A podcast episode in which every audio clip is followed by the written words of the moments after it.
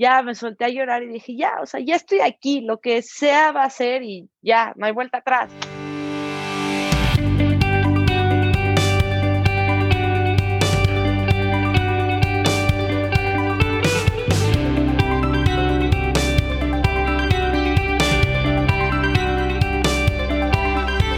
Ya estamos de regreso, la temporada 2, no lo puedo creer que los abandonamos tanto tiempo. Una, una disculpa. Tenemos una gran disculpa, pero es que estábamos muy ocupados creando contenido. Me tocó el podcast. ¿no? Estábamos de vacaciones, ¿de qué estás hablando? ¿Cómo están, oigan? Qué gusto estar aquí de regreso. La verdad, y también ya los extrañaba a ustedes un buen. La verdad, gracias por estarnos escuchando, como siempre. Gracias por ser tan leales, gracias por escribirnos y decirnos ya cuando van a sacar episodio, ya los estamos esperando. En serio, mil gracias por estar al pendiente. Las cinco personas que nos escribieron, pero se los agradecemos muchísimo. Oye, cinco personas es mejor que nada. 100% de acuerdo. verdad. Estamos emocionados de la temporada 2. Sentimos que ya estamos un poquito más fogueados, por decirlo así, en el verso de los podcasts. Ya no nos da tanta pena, ya no estamos tan tensos haciendo las entrevistas. Estoy traumada quizás de la palabra fogueado. No sé ni qué significa la palabra foguear. Cuando jugaba béisbol siempre decían, así te fogueas un poquito, así es como agarrar experiencia, según yo. Ah, ok, ok. Porque te voy a decir, Mauri Meshulam la usó, pero dijo, me tengo a veces que sentar a foguear. Y según yo era como sentar a sacar las cosas. ¿En serio? Sí. No me acuerdo, lo vamos a preguntar.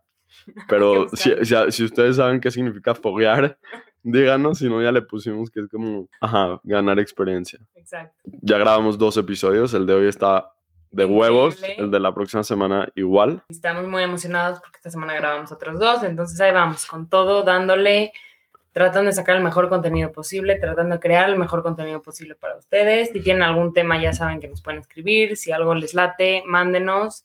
Creo que estamos generando conversaciones bastante, bastante interesantes. Sí, y pues ahí vamos. También, por favor, recomiéndenos con sus amigos, pasen, manden los links. De verdad, si nos quieren ayudar, ayuda muchísimo que los manden por WhatsApp. Sí, muchísimo. Y pues bueno, sin más por el momento, ¿o quieres darles otro update de tu vida, Joseph? ¿Qué has hecho todo este mes que estuviste de vacaciones? Cuéntales. No, pues estoy haciendo chamba de la vida normal, como así. Llama que sí paga. ¿O qué, o qué- quieres, qué quieres que diga? Siento que lo estabas diciendo por algo. No, no. No, todo bien, ya estamos juntos otra vez. Ya, que bueno, ya no estamos ya- Separados. Ajá, ya no lo tenemos que hacer por Zoom también las introducciones, lo cual creo que ayuda mucho. Ujú. Pero bueno, el episodio de hoy tenemos a Margot Dweck. Es una ciclista de muy alto rendimiento. Ciclista y triatleta, este, la verdad es un gran ejemplo a seguir. Solo para que sepan, o sea, hoy puso un story en su Instagram. Anduvo en bici 205 kilómetros hoy domingo, eh, 25 25. de abril. Exactamente. Entonces, solo para, yo fui al gym una hora y me siento que soy la persona más floja del planeta. Sí, la verdad es que nos contó una historia increíble de cuando se fue a andar en bici a una carrera en los Alpes durante siete días y de verdad, como no nada más, no nada más fue un, pues un reto para el cuerpo, sino también para la mente, para sus pensamientos, la forma en que entrenó, tanto física como emocional, como mentalmente. Creo que es algo que todos podemos aprender y podemos aplicar Creo en que todos los aspectos. Es una historia de mucha fortaleza mental. De hacerle caso a tu corazón y no a lo que los demás te dicen, porque ya van a escucharla, pero obviamente la gente pensaba que estaba loca cuando les dijo que iban a ir a hacer esto. Y, y de en verdad perseguir tus sueños y perseguir y, y luchar por lo que quieres. Y creo que es una muy, bonita historia. Sí, y muy inspiradora y la verdad, Margot, la pasamos increíble platicando contigo. Sí, además de que es chistosísimo. Estoy emocionadísima porque escuchen este episodio. Gracias a todos por escuchar, como siempre. Disfruten.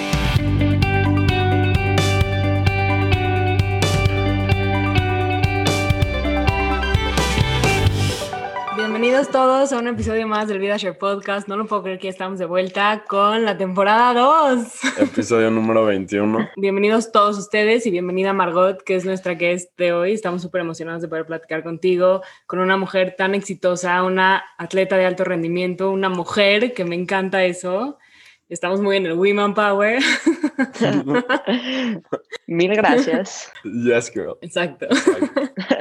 Bueno, Margot, primero que nada, muchísimas gracias por estar aquí con nosotros. Nos encanta tenerte. Gracias a Pues ustedes bueno. por invitarme. Estoy muy emocionada. Para los que no saben, Margot es una ciclista muy exitosa. eh, Ciclista y triatleta. y triatleta. Margot, cuéntanos un poquito de ti. Yo empecé en el triatlón hace como cuatro años. Como que, eh, bueno, una vez me pusieron un video de un Ironman, de esa carrera.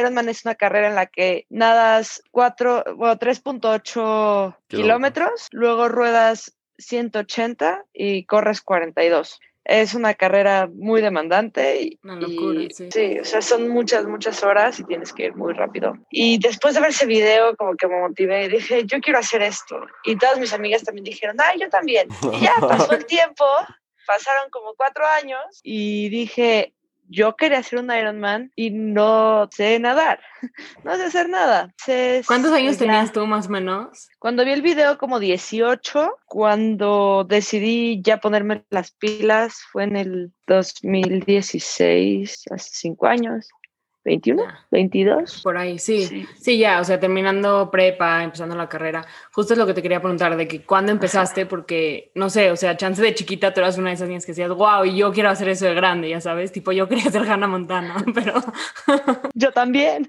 Era lo mejor, que el mejor personaje. el mejor.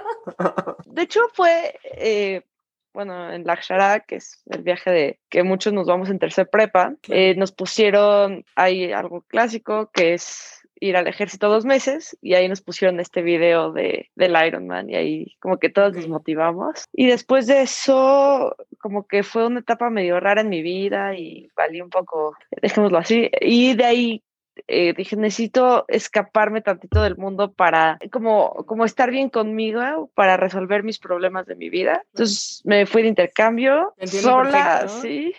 Tenemos, sabes, que escapar de la vida y porque nos entra la crisis de los 20, por alguna razón. Sí, y ya me fui y como que ahí me super empoderé, regresé a México y dije, ya, es el momento de brillar. Y ahí fue cuando me empecé a poner las pilas, e hice mi primer triatlón después de, o sea, estuvo muy duro porque yo ni siquiera tenía bici, conseguí una bici como dos semanas antes.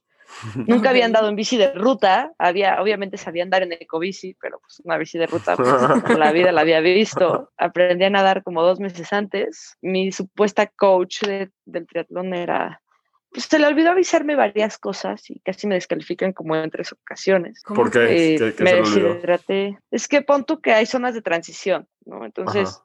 sales de nadar y está la bici estacionada en tu lugar, que está en la zona de transición, y tú no te puedes subir a la bici dentro de la zona de transición porque puedes atropellar a otras personas, porque están todos, eh, o sea, la zona de transición es como Es para agarrarla y caminarla. Sí, me imagino. que caminas están y hay una línea, bola. sí, hay una línea donde ya te subes. A mí nadie me avisó eso, entonces yo muy feliz, agarré mi bici, me subí y me "Shh", ya me bajaron, pero pues ya, como era mi primera, o sea, era la última, realmente, ¿para qué me descalificarían? No, Claro. era obvio que no sabía. Fue como, no, no, no, no te subas, te vamos a descalificar si te subes aquí adentro. ¿Ves esa línea ya? Es como Ahí algo te tienes que creo subir. que- sí, mi coach me debió haber dicho, no me dijo 100%, nada. mínimo lo te deberían de tener en un cartel gigante, ¿no? Acuérdense de subir a su bici en la línea, ¿no? Antes. No, o sea, es que esto lo tiene que decir tu coach. La gente que va a los triatlones ya sabe eso. O sea, es como todos lo saben. Hasta los Digamos no que son muy como que muy, muy fieles a las reglas de los triatlones. Me imagino que es como casi un... O sea, es como un Ah, es lifestyle, como si una cultura, ¿no? Sí, es como ir al foot y que agarras la pelota con las manos. O sea, no hay un cartel que te dice que no agarras la pelota con las manos. Pero en tu primer día jugando foot, alguien te dice, fútbol es con los pies, solamente el portero agarra la pelota. Ok, claro. Exacto, es como una después- regla muy obvia que todo el mundo conoce. sí. que- Sí, y a mí nadie me dijo nada de eso. ah, ok. Que todos. Sí. Margot y yo sabemos. Ni yo.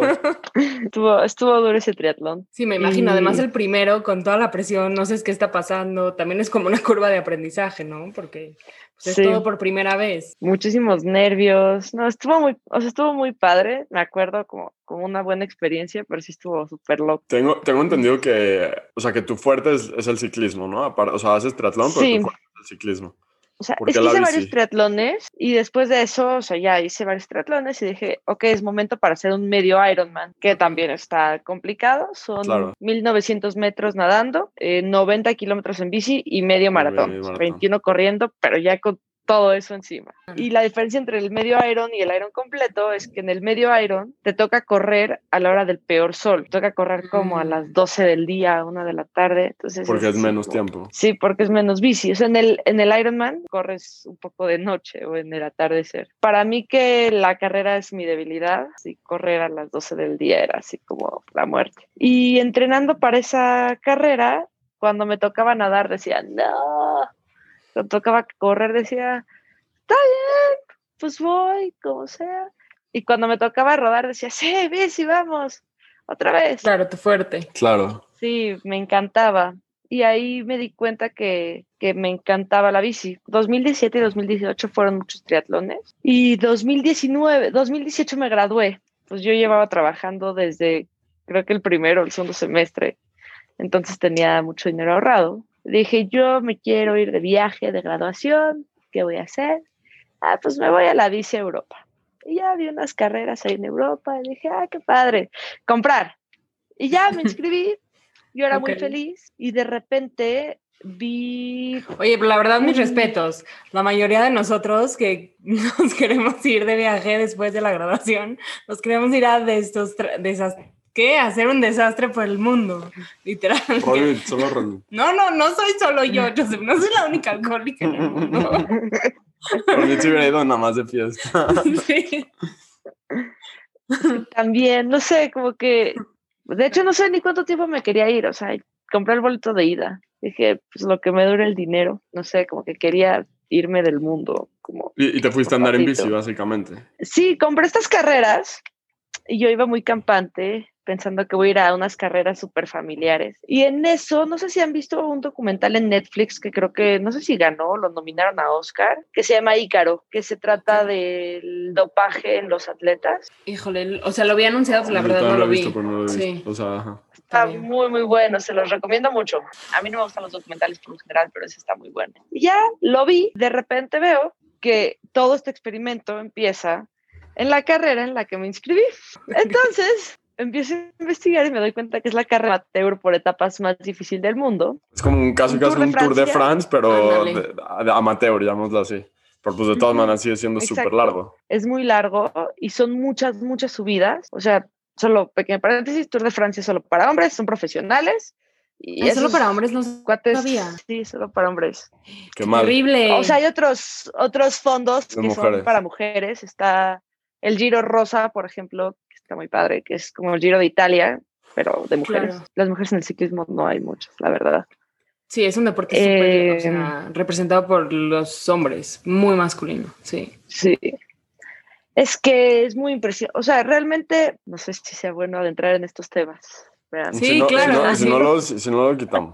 Sí, no te preocupes, Realmente, o sea, buscamos equidad de género, total. pero realmente no somos iguales. Las mujeres y los hombres no somos iguales. Las Totalmente de capacidades físicas que tiene un hombre no se asemejan para nada a las de una mujer, lo cual, o sea, es- o sea, una mujer nunca va a poder subir a las velocidades que suben los hombres. Entonces, en el Tour de Francia tú ves que está este cuate subiendo una montaña súper empinada a 30 kilómetros por hora y dices, es que es imposible. Yo esas subidas las iba, las hice a 10 kilómetros por hora y muriéndome. Entonces, sí es muy, muy impresionante ver todo lo que hacen, o sea, las capacidades físicas de los hombres en, en estos deportes como de, de resistencia, porque aquí es muy importante la composición corporal, es muy importante tener poca grasa y mucho músculo. Pues las mujeres por naturaleza tenemos que tener Somos grasa, porque pues 100%. el bebé y esas cosas. Y los hombres tienen más músculo y más testosterona. De hecho, un dopaje clásico, Es la testosterona. Entonces, siendo mujer, para empezar no te quieres meter testosterona porque... Nel, para nada, lo último que quieres es que te salga exacto, un pelo en la barba y te mueres. Entonces, hay, sí hay hombres, o sea, sí hay mucha gente que se dopa y hay mujeres también que se meten testosterona, pero esto es para que, para que entiendan de qué, qué tan lejos estamos las mujeres de lograr tener el desempeño de los hombres, ya que pues, no tenemos esa testosterona que es lo que Claro. ayuda. No, sin duda. ¿no? O sea, por- pero por algo, el- por ejemplo, el América femenil no juega contra el América masculino. ¿No? O sea, Sí, juegan de en la hecho, Liga de las Mujeres. hay, Sí, hay unas ligas impresionantes. Hay mujeres que están cañonas. De hecho, yo soy, sigo muchos equipos que me encantan. De hecho, hasta el año pasado, para abajo, había un equipo femenil, el único equipo femenil registrado como en la sociedad mundial. Se llama la UCI, como equipo profesional. De toda Latinoamérica era mexicano. Luego tuvieron un desastre administrativo, se murió ese equipo. Y antes, y hay un equipo muy famoso de hombres que se llama el Astana, y ahora que también tienen de mujeres. Ahora es un equipo mexicano. Monex y AR, que era mexicano, compran a los ciclistas y se unen con el Astana Mm. Y ahora México sigue teniendo equipo representativo femenil. Está padrísimo. Hay, hay talento en México. 100%, hay muchísimo talento. Sobre, todo, en, eh, o sea, por ejemplo, en deportes de rendimiento. sí, rendimiento. Bastante. Hay mucha capacidad, nada más sí, de verdad, ahora sí hay que apoyarlo literal y hay que darlo a conocer, ¿no? Sí, porque la verdad es que no, o sea, en México también no tenemos los recursos que le invierten en Estados Unidos. En Rusia o en Estados Unidos o en China. Es que es más de cultura, porque si tomas el tour o una gran vuelta, vas a ver muchos colombianos que, o sea, por ejemplo, hay uno muy famoso que se llama Nairo Quintana, colombiano, y ahí tampoco, obvio, tampoco tienen los recursos, pero, pero tiene esa cultura de ciclismo. O sea, dicen que en Colombia es una religión el ciclismo, es como una locura y por eso ha sacado tan buenos ciclistas. Te voy a decir algo, en el research que estaba haciendo de, de, de, de la carrera que se llama ¿Cómo, se llama? Hot... Hot Road. Hot Road. Hot Road. Hot Road. Ajá. Como Hot Es francesa. Exacto. Obviamente le di clic como que a la página de Instagram para, para, investigar un poco de qué era. Y tengo un amigo colombiano, Vicente, shout out, ajá, él también lo sigue. como tú dices, en Colombia a lo mejor hay mucha cultura ciclista. De hecho, hubo una, una vez que le gané a unos colombianos en una de esas carreras y yo sé, le gané a los colombianos, no lo puedo creer. bueno, entonces, entonces llegaste y... Vi el documental, ataque de ansiedad de yo en una esquina, así agarrando mis rodillas temblando. Quizá que me metí ahora. Sí, no, y yo soy así como de, quedamos de echar un café en dos años y está en mi calendario, yo en dos años voy a ir a echar ese café. O sea, no, soy, soy ese tipo de personas como con esa Sí, entonces yo ya estaba inscrita, yo ya había dicho que voy a ir, entonces voy a ir. Y También, wow, que, eh, dijiste, o sea, a pesar de ver el documental, a pesar que tengo pánico, a pesar de que es, no importa, lo voy a hacer, lo voy a lograr. ¿Y te preparaste antes de ir? O sea, sí, claro.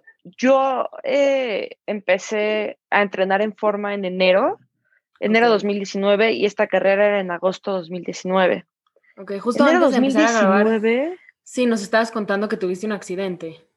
Sí, o sea, en enero empiezo a rodar, o sea, como empiezo a entrenar en forma y de verdad que, o sea, pienso y digo, no puedo creer lo más, o sea, no, no subía lo más fácil de México, ¿cómo voy a subir lo más difícil de Europa? Y ya poco a poco fui mejorando y ya en, en marzo me sentía súper bien, inclusive gané una carrera, pues ahí medio famosona aquí en México. Empecé a mejorar, mejorar, mejorar empecé, hay una red social que te, que, ves los tiempos y te compara con todos los que han estado ahí. Entonces empecé a subir en las tablas, empecé como a, mejorar. Como y en eso, mejor. Cuando estabas empezando, ¿no? A entrenar otra vez de nuevo, que, o sea, no podías subir, como dices tú, lo más básico de México. ¿Qué te decías a ti mismo? O sea, ¿cuál era como tu diálogo interno para decir, ok, me está costando todo el trabajo del mundo, pero lo tengo que lograr? ¿Cómo le hacías para seguir con esa perseverancia? decía, chingale, porque si no, no vas a subir en Europa. Te vas a Ajá, o sea, yo dije, voy a ir porque voy a ir. Entonces está en mí si quiero sufrir acá o sufrir allá. Igual va a sufrir allá, pero hay, hay una cosa ya que se llama linterna roja, como esta cosa es francesa, se llama lintern, lintern rouge. Y si te alcanzas, es un cuate que va de rojo y te dice... Va atrás. Va hasta atrás, hasta atrás. Y si te alcanza, te dice, métele o te subo a la barredora. Que la barredora es una camioneta que va barriendo a... Y te echan adelante hasta que te vuelve a alcanzar. O sea, no, si te alcanza, te sube. ¿Y se acabó la etapa ahí? Sí. Adiós, sí, ya se te, te descalifican, no, te descalifican, puedes seguir corriendo, o sea, puedes seguir haciendo la ruta, pero, ya, no, ya, ya estás descalificado, o sea, ya no. ¡Qué ansiedad! Horrible. no, no, no, aparte me decía, mi coach me decía, uy, viene la linterna roja, no sé la muerte miedo. no, estuvo, y, y en eso hubo un día, hay uno que en el equipo que yo estaba, súper directo y muy seco y muy frío. Y me empezó a decir, pierde tu dinero, no vayas, pierde el boleto, regálalo, haz algo a la inscripción, lo único que vas a ir a hacer es hacer el ridículo, te van a subir a la barredora desde el primer día, vas a ir a perder tu tiempo y tu dinero, mejor pierde la inscripción a ir a hacer el ridículo allá, así de que No todos se me quedaron viendo No. así de, de pobrecita Sí. y este cuate, pues, o sea, muchos me dijeron, no vayas, pero este cuate sí me dijo, o sea, es que estúpida que vas a ir, mejor pierde el dinero. O Pero es sea, la mejor O sea, motivación. entiendo Sí, es la mejor punto motivación. porque tenía razón. O sea, la gente se prepara tres años para ir a esta carrera. Yo no me preparé así. Pagué las consecuencias, ahorita les platico. Pero sí, o sea, ese cuate tenía razón en lo que me dijo, pero no me conocía. O sea, yo tenía que hacerlo, o sea, como que era mucho mental. Y ya, eso fue todavía antes de mi accidente. Marzo, abril, no, en abril me caigo de la bici, iba, pues es como una montaña, subes como veintitantos kilómetros y bajas a otro pueblo que se llama Jiquipilco, como otros 20 kilómetros, estoy llegando a Jiquipilco, me caigo y ya me paro, me quito la carretera, recojo mi bici, me siento y le digo a un amigo, mejor si lánzate por un taxi, como que sí me duele un poco, no quiero regresar en bici. Se va y en eso sí siento, y siento mi hueso acá, así, o sea, siento un pico. Y dije, ay no, se rompió. Ah, Y me dijeron mis amigos, ay, ¿cómo crees? Si estuviera rota, te estarías muriendo. Ah, sí, ¿verdad? Está zafada, sí, está zafada. No sé, o sea, me hicieron creer que no tenía nada. Y yo dije, ah, está zafada, está zafada. La clavícula no se zafa. O sea, la clavícula no Ok. se zafa. Dato Eso curioso. ya es el hombro. Dato curioso, no se zafa la clavícula. Y menos a la mitad de la clavícula. O sea, ah. esta parte se rompió. O sea, no, no- no se te zafa a la mitad del hueso, la clavícula. Pero pues ya yo quise creerles. Y es el cuate que fue por un taxi, en vez de traer taxi, trajo una ambulancia. Y en la ambulancia me dijeron, no, te tenemos que llevar al hospital más cercano. O sea, la clínica de Jiquipilco, Sí. que agradezco mucho sus servicios, pero yo sé que en las clínicas de los pueblos hay un médico general que no está graduado, que está haciendo su servicio social y que me iba a decir, ah, muy bien, tienes que ir con un ortopedista. Entonces, dije, mejor me ahorro ese trámite y voy directo con el ortopedista. Entonces ya les dije, ¿me pueden llevar a mi coche, mandarme un taxi muy amablemente? No, pues te llevamos a tu coche. Y yo, pues yo, yo iba a manejar, ¿no? O sea, no tenía nada, tenía pues nada. Entonces me dicen, nada más, por favor, no manejes. Y pues esta montaña no tiene señal. En el pueblo donde estaba sí había, le llamé a mi mamá, le dije, estoy bien, voy en taxi al coche, pero pues pasa por mí, porque me pidieron que no maneje. Y los de la ambulancia nunca me desmintieron que estaba zafada mi clavícula. Sí, no, para ellos estaba Eh, zafada. No, o sea, ellos sabían que no está zafada. O sea, cualquier persona con el mínimo conocimiento del cuerpo humano sabe que, que, que una clavícula no se zafa a, a media clavícula. O sea, ya mi mamá se perdió, pobre, le echó mis ganas, llegó por mí, fue a hospital, me salita de espera. O sea, yo estaba como si nada. Y ya el doctor. Dolía horrible. Pues ahí como que mentalmente yo estaba con la idea de no tengo nada. O sea, como que sí me dolía. La ambulancia era como una combi pimpeada de ambulancia. Entonces pues, los amortiguadores no estaban al 100 y sentía mis huesitos así, ñic, ñic. Y decía, ah, pero decía, no, es que está zafada, por eso se siente eso, pero estoy bien. En eso ya llego con el doc, ¿qué onda, doc? Y el doc así, ah, qué padre, que vas a lo tomí porque él también hace bici. Ah, ese lugar está padrísimo. Porque le dije, bueno, pues ya acomódame, ¿no? Como que sí me empieza a molestar. Me hace así, me dice, ah, sí, estás a un minuto de que sea fractura expuesta. Vámonos al quirófano. ¿Qué? Y ya, ya, ya empecé, denme morfina, me muero. Sí, Sí, claro, ya se fue súper mental. claro. Sí, ya, me operaron, Bueno, me ponen una placa, nueve tornillos, no, un dolor horrible. Horrible. Cuando salgo del, de la cirugía, salí así como, ah, por fin, como- como- como cuando estaba así salido, estaba uh, horrible.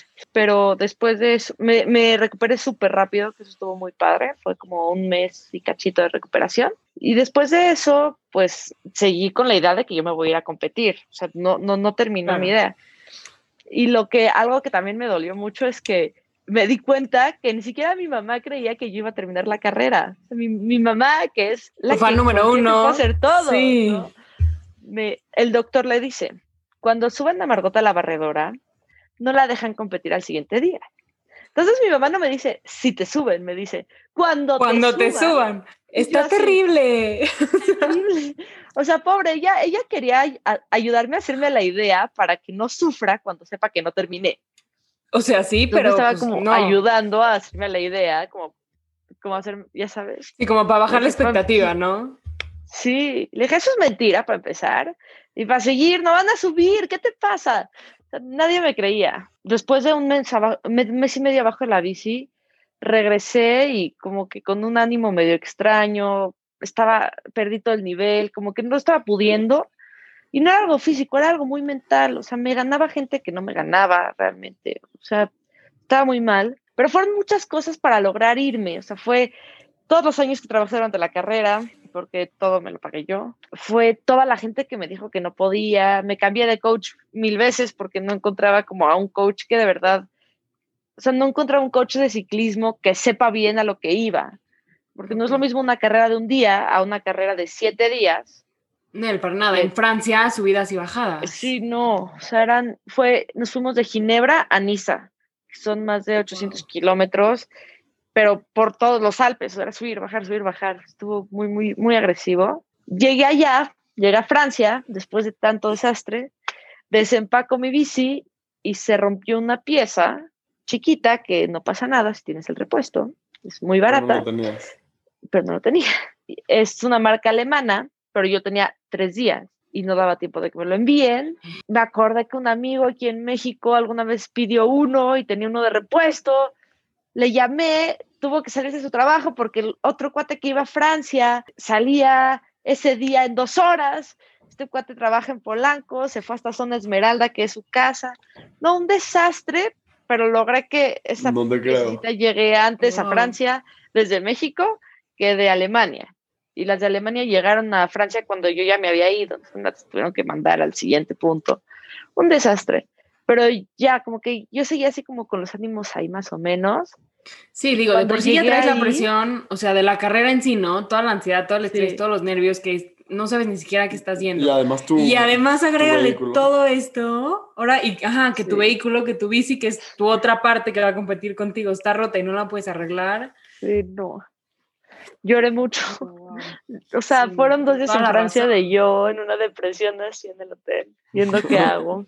Pero no sé, llegué ese día, a- el, la- el primer día de la carrera, empecé a subir, tenía las montañas acá, nevadas, ya me solté a llorar y dije, ya, o sea, ya estoy aquí, lo que sea va a ser y ya, no hay vuelta atrás. Si me suben a la barredora, la Mm. vista está bonita. No, no, nunca, nunca, creo que lo que me ayudó mucho es que como que siempre me, no medito, me gustaría meditar, no lo sé hacer, pero siempre hago, o en las cosas importantes me gusta visualizarme, que es algo, es como una, no sé si es como una meditación, no quiero decir nada porque si alguien que sabe meditaciones escucha esto, estoy diciendo pura barbaridad, prefiero no decir esas cosas No, sí creo que es. No, no. pero como que nunca me visualicé cómo sería yo subiéndome a la barredora. O sea, como que nunca me imaginé esa parte, pero siempre me imaginé yo cruzando la meta. Y yo creo que eso fue lo que hizo la diferencia, esa, esa visualización de cómo sería subirme a la barredora. No, no tenía esa imagen en mi cabeza, pero siempre tuve la no, imagen de la no meta. dejaste que entre a tu, a tu mente, o sea, como que eso no va a pasar. Exacto. A pesar de todo lo que te habían dicho. Sí, todos me dijeron, o sea, nadie creía. Mis coaches me decían, pues yo te ayudo a entrenar, pero te advierto que no lo vas a lograr y esa no va a ser mi culpa. ¿Cuántas, etapas son? ¿Siete? Siete etapas, todas las etapas eran entre 130 y 200 kilómetros. Nada más, perdón, antes de... ese- siete días seguidos. Sí, está cañón, pero antes de, de pasar esta parte, quiero hacer un énfasis en la parte de la, de la visualización, porque hemos tenido a muchos invitados que nos hablan justo de eso, ¿no? De que para el éxito todos se han visualizado y lo logran. Entonces, sí creo que es un, o sea, un key point muy importante que, o sea, para todos los que nos están escuchando, si tienen alguna meta en su vida, algo que quieran hacer, visualícense haciéndolo, porque ahí está, ya, o sea, aquí tenemos los resultados de la gente que de verdad lo ha hecho y lo ha logrado. Entonces, una muy buena Es que sí es muy importante porque en serio que la, el cuerpo, ahorita les platico eso que a mí me sorprendió mucho. O sea, el cuerpo es, es una máquina que si tú le dices, es como la computadora. La computadora es una máquina, podríamos decir, tonta. No hace nada, si tú no le dices qué hacer. Tú le dices qué hacer, hace todo. El cuerpo es igual, es una máquina que tú dirías, no hace nada si tú no le dices qué hacer. Si tú tienes una mente bien trabajada, te visualizas y trabajas, o sea, yo un, un punto que dije, mi cuerpo ya no lo puedo trabajar, voy a trabajar mi mente, porque el cuerpo, o sea, estoy en una semana y no hay mucho que pueda hacer en una semana.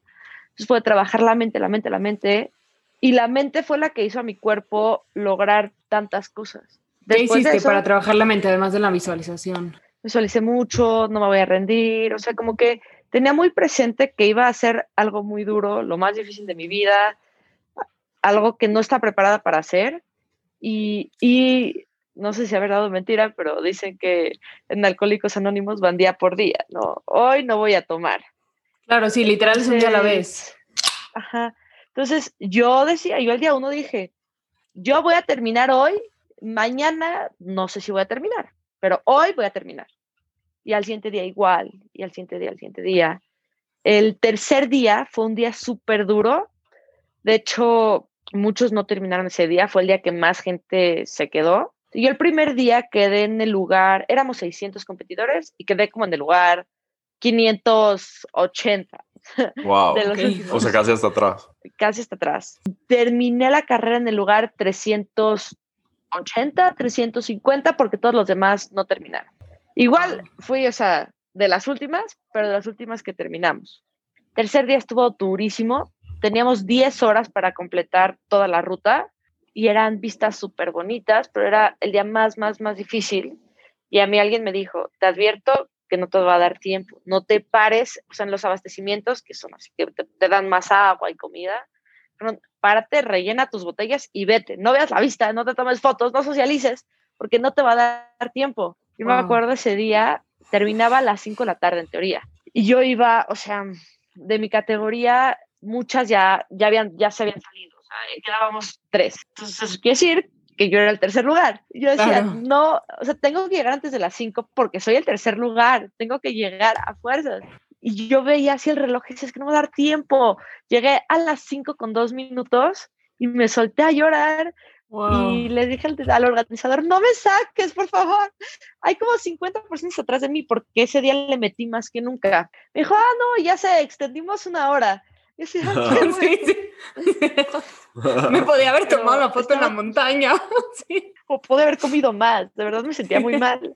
Y le metí mucho. Es que el problema ahí fue que le metí mucho porque te tienes que ir cuidando porque no es una carrera de un día, son siete. Me faltaban cuatro. Entonces ahí llegué cansadísima, me bañé, me quedé dormida y no cené. Yo gasté ahí como cuatro mil calorías, más la de, pues, el cuerpo. Más la adrenalina y todo, claro. Basales y todo esto. Se punto que había perdido 5.000 calorías ese día y no me las comí.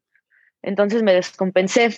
Al siguiente día yo me sentía súper mal. Empezamos en bajada y yo iba bajando súper lento, como con mucho cuidado, porque estaba como medio pendejada por la descompensación. Esa bajada no estaba cronometrada, no importaba para el tiempo. Y cuando empezamos lo cronometrado, pues ya empiezo a darle y escucho un claxon, ten, ten, ten, y yo, no, ¿qué quiere? Pásale, pásale. Volteo y esa barredora, y yo así, no, ni madres y me empieza a tocar, me empieza a tocar, y de repente así veo un gordito por allá, y dije, de aquí soy. Ya perseguí, dije, ah, perfecto, ya que estén molestando a este cuate. Y en eso vuelvo a escuchar, pip, pip, pip. Dije, no, subieron al gordito. y había un viejito allá adelante, y dije, ah, viejito, estás, estás, estás, estás. Ya alcancé al viejito, y ya al viejito no lo subieron, pero pues ya se quedaron entretenidos y me estuvieron molestando. Y en la subida empecé a rebasar a gente, digo que siempre tenía como 20 personas atrás por lo menos, estaba bien. Y ya, o sea, lo que más me impresionó del poder mental, que es lo que les quiero platicar ahorita, es el, el penúltimo día. Habían muchos mexicanos y estaban fuertísimos todos y traían una playera igual todos. Entonces de repente yo veo la playera de, de un mexicano y dije, no, seguro estoy viendo mal o se parece mucho. Me voy acercando y digo, no manches, sí es me acerco más, digo, sí es, qué raro, o sea, ¿qué hace este cuate hasta acá atrás? Y le digo, ¿todo bien? sí, ¿tienes agua? Sí, comida, sí. ¿Y qué te falta? ¿Por qué estás hasta acá atrás? A mi mamá, ya no puedo más.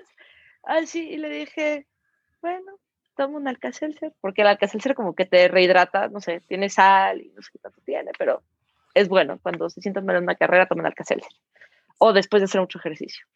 En Alka-Seltzer me fui y al siguiente día, que era la última etapa, o sea, el último, último día, fueron como 200 kilómetros, este cuate ya no pudo terminar porque ya escuchó el claxon de la barredora y se bajó, estaba en mi bici. de aquí soy. Adiós.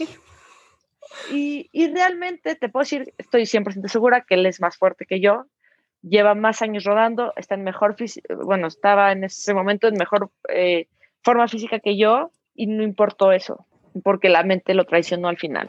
Entonces sí, obviamente la preparación física es muy importante, pero para todo lo que hagamos en nuestras vidas, yo creo que, que la mente es lo que hace la diferencia. Obviamente después de eso me enfermé mucho.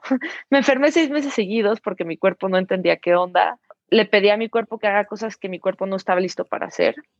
Pero mi cuerpo nunca bajó la guardia hasta el último día. O sea, cuando, cuando me relajé, fue así como de, ah, ahí ya calentura, infección de garganta, gripa, instantáneo. ya fue como que... Sí, como que estaba en tu, o sea, tu cuerpo en estado de alerta durante los siete días que fue y cuando te relajas es cuando te lo... Exacto, cuando ya no siente como la presión. se, se, puede decir que te lo cobra, pero en verdad qué padre que el cuerpo, mientras lo necesita, está como que en ese estado de supervivencia.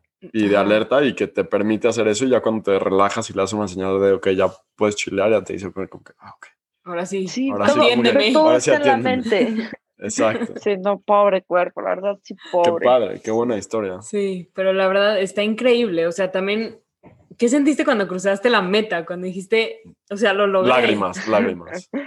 O sea, no, se me pone la piel chinita nada más de pensarlo. Lágrimas. El día que más lloré fue el tercer día, que fue el día de las 10 horas, que fue el día más, más, más difícil.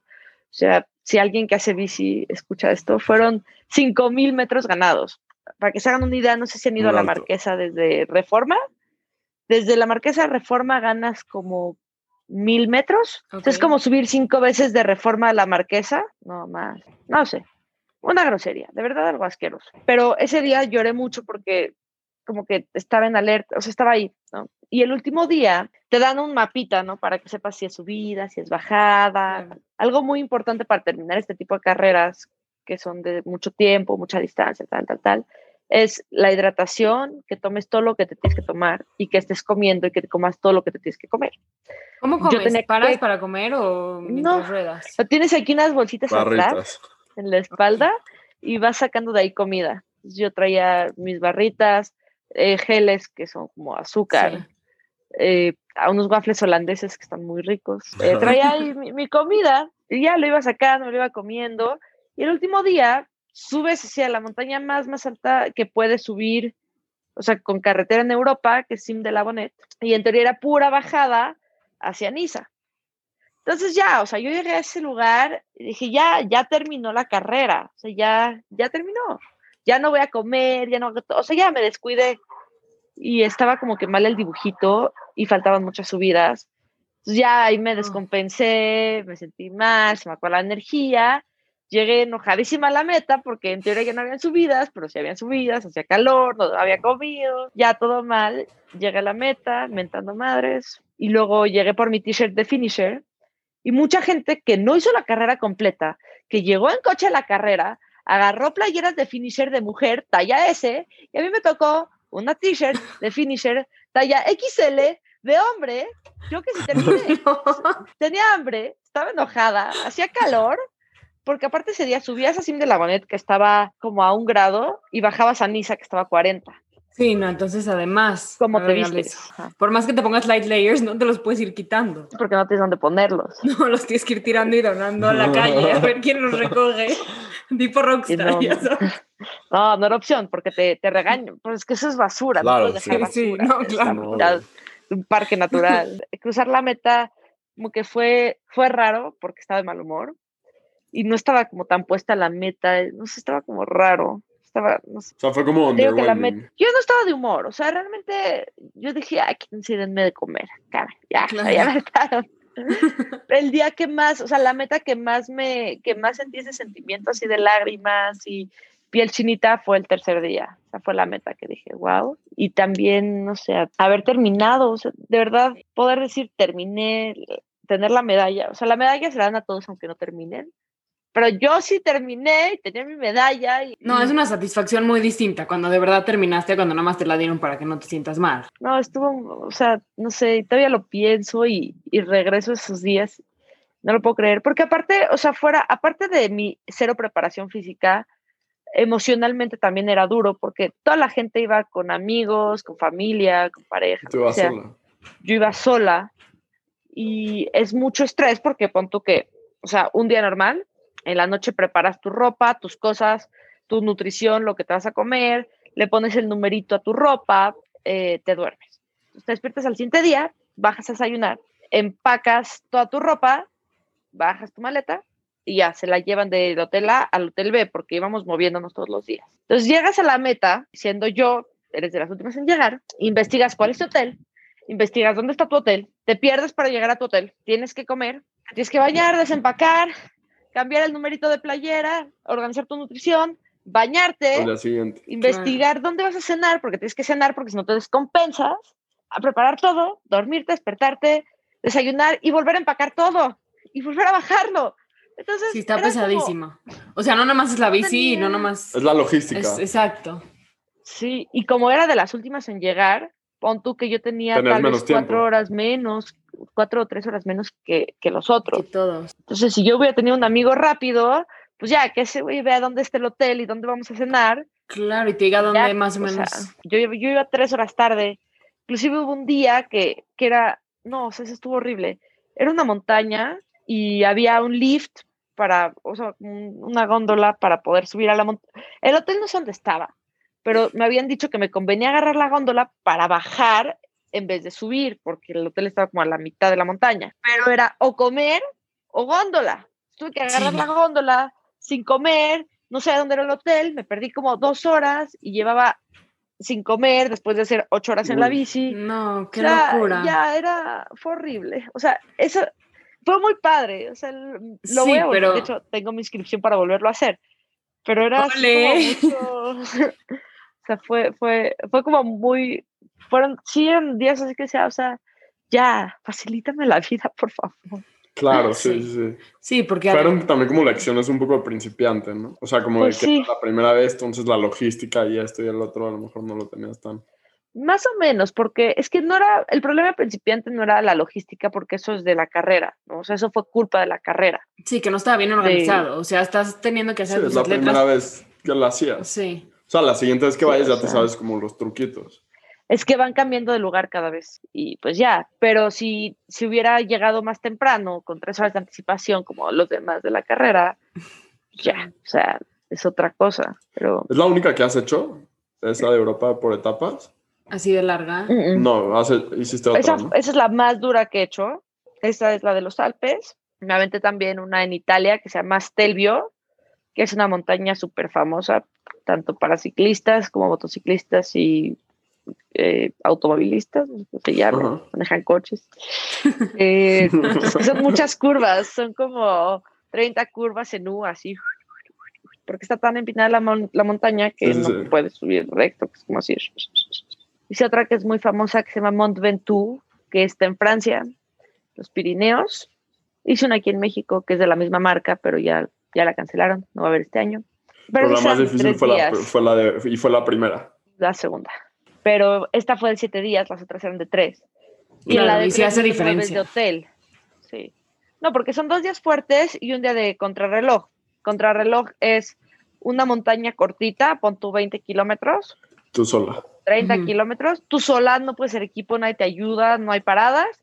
Y es contra el tiempo, vas contra el reloj y en la otra es más, en las otras etapas son más de resistencia. Entonces ya, aquí eran dos etapas largas y una etapa de contrarreloj, que sí está duro, pero eh, o sea, no, no es nada del otro mundo. Y te duermes en el mismo lugar, llegas al mismo lugar, tienes tu, tu ropa ya organizada, no tienes que empacar y desempacar. O sea, sí son como muchos, muchas facilidades. Claro, la logística no es tan complicada. Una, una cosa a mí también que me impresiona es cómo te caíste de la bici y y luego, luego después te fuiste. O ¿Cómo? Yo dije doctor, tengo una carrera en un mes. Necesito Sí, que me sí, sí. cures, ya. Sí, porque a veces Sí. esa hubiera sido como la mejor, como va a decir, ok, en verdad, como que las cartas no están puestas para mí para que pueda hacer esto y. Y, Y es una señal del cielo que no me debo del de cielo, ir. sí. entonces, ni modo, la pospongo para el próximo año. ¿Sí me explico? No, Pero eso, eso la porque es que verdad aparte, demuestra mucho como que carácter. Mucha fortaleza interna. Ajá. no, no podía, o sea, ya tenía mi plan, o sea, yo ya había renunciado, como que ya tenía todo organizado para irme, para hacer todo así. Aparte, esa carrera, quien era mi novio en ese momento, compró su inscripción el martes y yo me rompí el miércoles. O sea, compré su inscripción para acompañarme el martes y yo me caí el miércoles. Entonces dije, Sí. no, no. Y ya al final sí, llegué, me dijo el doctor, es que había versión corta y versión larga en esa de tres días.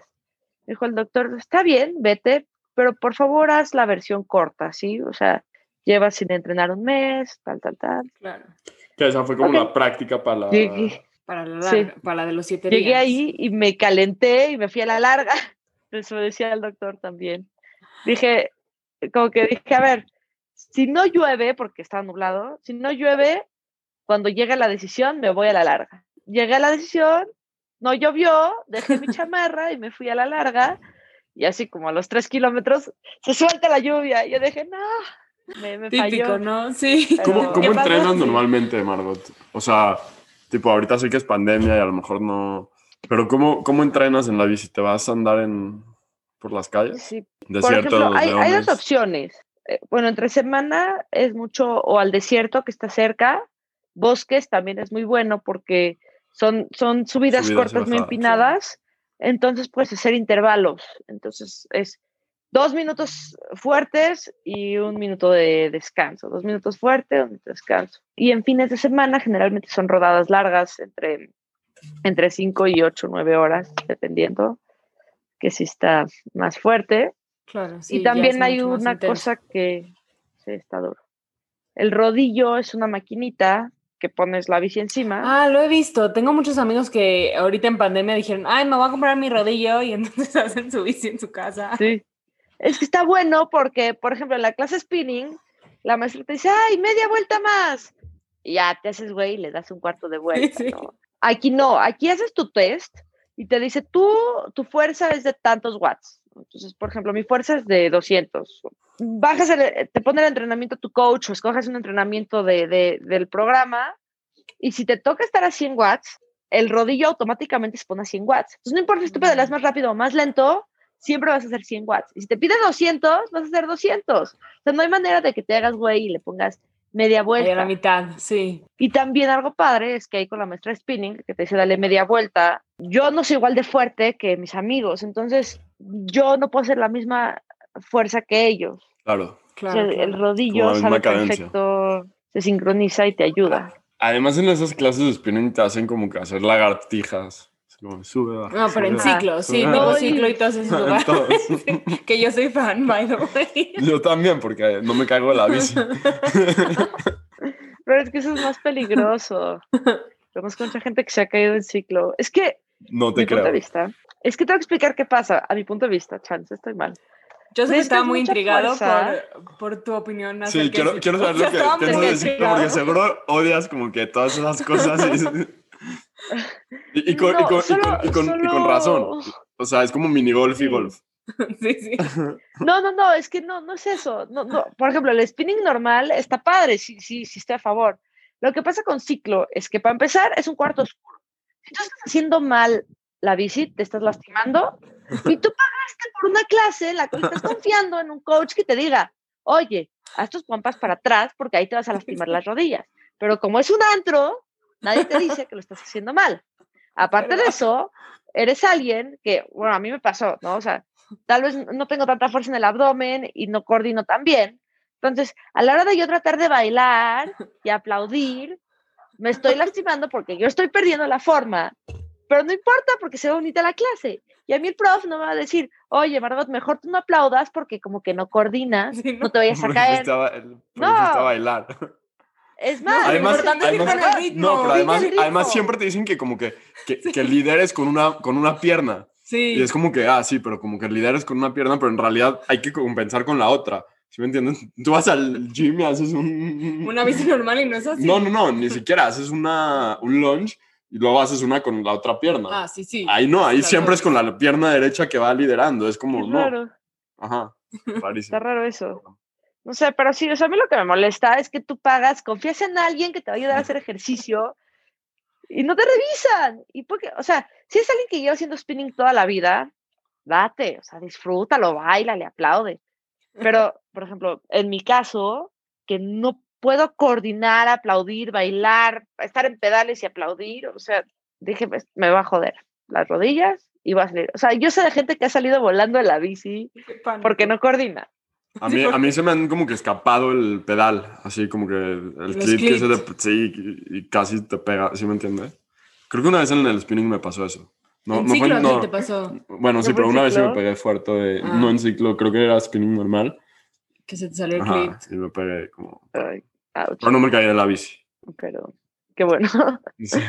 Es que sí, también las quedas en bici. O sea, mi única recomendación es investiguen cómo son las posiciones, no pierdan la forma y cuiden más su cuerpo que el baile de ciclo. Sí, No, único además, punto. muy con, importante. con COVID es creo el peor lugar al que puedes ir. Ah, sí, no había pensado. Pero luego hay unos en azoteas y en helipuertos, Sí. he visto stories. visión al aire libre, ajá. Sí, Sí, pero no hemos ido. sí, no hemos ido. No vaya, no dio ciclo. No, no, ya no vamos a ir. Sí, no. No, no es contra ciclo, solo es contra el hecho de... No, ese tipo, claro, ese tipo, claro, de, ese tipo clases, porque no es ciclo, es también... No, son todos los movimientos, o sea, las clases, movimientos, cultos. todos los que le copiaron a ciclo. Ajá, Exacto. Pues bueno, nada más para ir cerrando ya este, la entrevista, plática, conversación, etcétera. ¿Cuáles tres tips básicos le darías a alguien que apenas está empezando como a entrenar, a meterse en este mundo del ciclismo, que quiere hacer este tipo de carreras? un tip que creo que es importante tomarlo en cuenta. Nadie nace siendo bueno. O sea, a mí me ha pasado que me preguntan en Instagram así como de, wow, yo nunca voy a ser como tú, tú eres muy fuerte en la bici, no sé qué. Y algo que yo les digo es, yo no tengo cuerpo de ciclista. Hay gente que nace con el cuerpo para hacer el deporte que hacen y son los Claro. que pues todos conocemos porque son famosos, porque son muy buenos. Claro. Yo no soy de ese grupo de personas. Soy una persona que no subía reforma y trabajando con persistencia logré hacer lo que he hecho hasta hoy. Entonces, no se desilusionen porque hoy no pueden subir reforma, porque si son suficientemente fuertes mentalmente y persistentes, van a subir lo que quieran subir. O sea, tal vez no van a ganar, no van a ser los mejores, no van a ser profesionales, pero van a lograr hacer cualquier cosa que se propongan. Realmente todo está en la mente, sin importar más. De hecho, yo he visto gente verdad, con cuerpo, sí. He visto gente con cuerpo, o sea, tengo un amigo que su hermano es así, cuerpo de ciclista y de triatleta elite, así flaco, cero grasa, musculoso, apenas se sube a la bici y ya está volando. Y su hermano era más, pues, persona normal, o sea, no llenito, pero tampoco un cuerpo elite. Y hoy en día el hermano no flaquito, o sea, ya está flaco, ¿no? Se puso las pilas, pero no tiene el cuerpo de ciclista. El hermano le da tres vueltas al hermano chico, que es el flaquito. Entonces, es mucho más el trabajo persistente que el cuerpo. Ese es, o sea, persisten- persistencia y seguir haciendo las cosas y no desilusionarse por lo que, por lo que tengan, ¿no? o sea, por lo que son hoy, sino buscar ser mejor en el futuro. Otro tip es, pienso mucho en el, hay un coche de volver al futuro, no sé cuál, pero llenan, la gasolina es la basura, eh, entonces cada vez que les echen basura, tómenla como gasolina, así con, con esta gente que me dijo que no iba a poder. Claro. Yo decía, gasolina, gasolina, gasolina, Sí. tú sígueme diciendo y me vale lo que me digas. Más bien no me vale, sí me afectaba, pero decía, es que todavía más ganas me dan de sí terminar Claro, para caer en la claro. boca a este idiota que se vino a meter con mi vida. Y también, y el último tip es, sí escuchen, escuchen todo lo que les dicen. No, no crean que son más inteligentes o que saben todo, que tienen la verdad abs- absoluta, ¿no? O sea, yo sabía que me iba a ir, que iba a ir, no sabía si iba a terminar o no, pero escuché todos los consejos y escuché a toda la gente todo lo que me dijeron. Lo bueno lo tomé y lo malo lo, lo dejé. Entonces, sí conviertan como la basura en gasolina, pero tampoco dejen de escuchar a la gente porque un consejo de cualquier persona puede ser válido. Y de la persona que menos se les ocurre, o tal vez de alguien que digan, ah, este güey, ¿qué? Puede ser un consejo muy válido. Entonces, pues, escuchen a todo, a todos, por más inteligente, tonto, raro, extraño que les parezca, puede darles un muy buen consejo, puede ayudarles mucho en la vida. Estoy totalmente de acuerdo contigo. tres tips. 100%. Mil gracias, muy importantes los tres, creo que son básicos. Este, y bueno, ahora sí ya, nada más ahora sí ya para cerrar. Eh, ¿Cuáles son tres canciones que pones cuando estás entrenando, que te gusta escuchar, que te pompean, que te ponen yo, yo tengo otra pregunta. Ah, perdón. ¿Puedes escuchar música en, en las carreras de etapa? Las según yo no. La verdad es que hay mucha gente que se compra los audífonos esos de conducción ósea, no sé si los han visto, que se ponen aquí en el huesito y escuchan música. Yo soy una persona muy dispersa y distraída, entonces prefiero estar al 100 en la bici y no escuchar música mientras estoy en la bici como en la calle. Me da miedo, prefiero sí, además en las calles de México, Dios guarde la hora, sí. Sí. O sea, conozco a alguien, o sea, conozco gente que sí se ha caído por andar ahí cantando. Y, Jugando a ciclo en la calle, sí. Ajá. Y, pero cuando hago rodillo, me da un poco de pena decirlo, pero pongo el playlist de Tomorrowland 2013. Muy bueno. Es, es música muy movida, es muy buena. Es como. Mucho Swedish House Mafia, seguro. Seguro. Sí, mucho Avicii, David Guetta. Eh, muy bueno. Sí, somos gran fans aquí de la música electrónica en el VidaShare Podcast. Es buena, o sea, en mi vida cotidiana no escucho eso, pero para hacer ejercicio es buenísimo porque trae así como un beat. Como. Sí, sí, entiendo. Me siento en Cancún. Está muy divertido. Margot, muchísimas gracias por tu tiempo, en verdad. La verdad es un gracias gusto conocerte y felicidades por todo el éxito.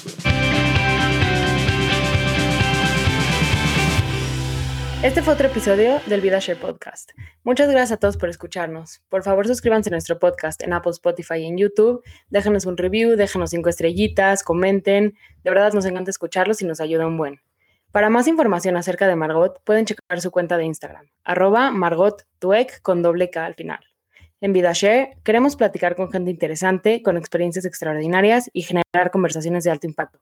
Si te gustaría contarnos algo sobre ti y compartir tu historia con los demás, escríbenos por Instagram, arroba vidashe-podcast. Nos encantaría poder platicar contigo en nuestro siguiente episodio. Con cariño y como siempre, el Vidashe Team.